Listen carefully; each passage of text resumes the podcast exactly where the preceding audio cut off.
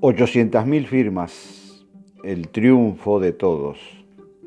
Siempre se dice, los triunfos son de todos, las derrotas no son de nadie. O, dicho de otra manera, todos nos queremos atribuir los triunfos y nadie acepta la responsabilidad por una derrota. Los veteranos hemos vivido de muy diferente manera los acontecimientos políticos y sociales de los últimos años la derrota electoral del Frente Amplio y este 8 de julio, donde se presentaron a la Corte Electoral 800.000 firmas para convocar a un referéndum contra 135 artículos de la Ley de Urgente Consideración, LUC. Los impulsores de la iniciativa demoraron seis meses en ponerse de acuerdo.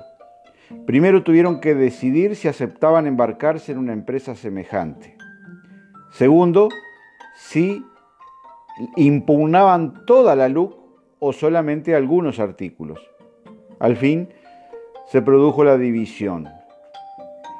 El PIT-CNT, la Federación Estudiante Universitario, la Intersocial Feminista, el Frente Amplio, entre otras organizaciones, decidieron que irían por juntar firmas contra 135 artículos solamente de los 500 que contiene la LUC.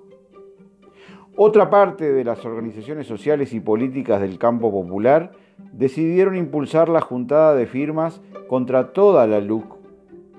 Vencido el plazo constitucional para presentarlas, a la vista está, no llegaron. Quienes militamos en las bases del movimiento, pudimos sentir todas esas idas y venidas. Fue como ir arriba de un barco en medio de una tormenta.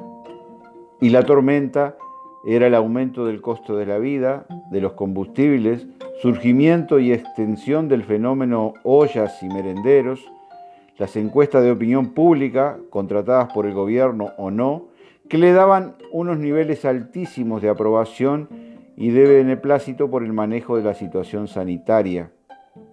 La pandemia y sus efectos devastadores en vidas y en las neuronas porque parecía que no dejaba pensar. Acá abajo se comenzó a juntar firmas en los primeros días de enero, con puestos fijos en plazas y parques, entre familiares y amigos. Pero estaba claro que había que salir puerta a puerta, buscar las firmas en donde estaba la voluntad de firmar y no esperar sentados. Las prevenciones por la pandemia, los llamados a no aglomerarse hizo que se demoraran un poco las barriadas, pero cuando se arrancó fue imparable. Dijo un amigo, arrancó la maquinaria humana de la militancia de base piel con piel. Estuvieron los que se vieron con sus chalecos, tabla y papeletas, lapicera y almohadilla en manos, y estuvieron los otros, los que hicieron los delivery, todos trillando hasta el último día, buscando la firma hasta el último minuto. Lo hizo la militancia de base. Fueron miles en todo el país, en cada rincón, y los dirigentes que asumieron su condición de militantes de base supieron encontrar su lugar en las filas con humildad y recato. De todo esto tenemos que aprender, sacar lecciones. Y la más relevante de todas, la incorporación a la militancia de las y los jóvenes. Miles de muchachas y muchachos salieron a festejar en todo el país porque sintieron que el triunfo es de ellos. Y los viejos, a partir de los 55 años, como proponía Héctor Rodríguez, uno de los fundadores de la CNT y del Frente Amplio, debemos retirarnos a un discreto segundo plano, en el mejor de los casos como consultantes.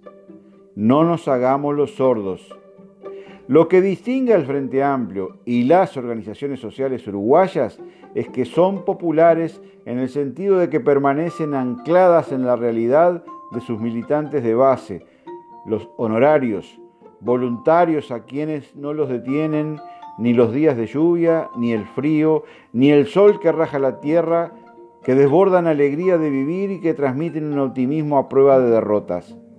Claro, ellos, estos jóvenes de hoy no conocieron nuestras derrotas, aunque las intuyan. Solamente sufrieron el revés del balotaje de noviembre de 2019. Está todo escrito por los analistas y cientistas sociales bien intencionados en estos días y horas.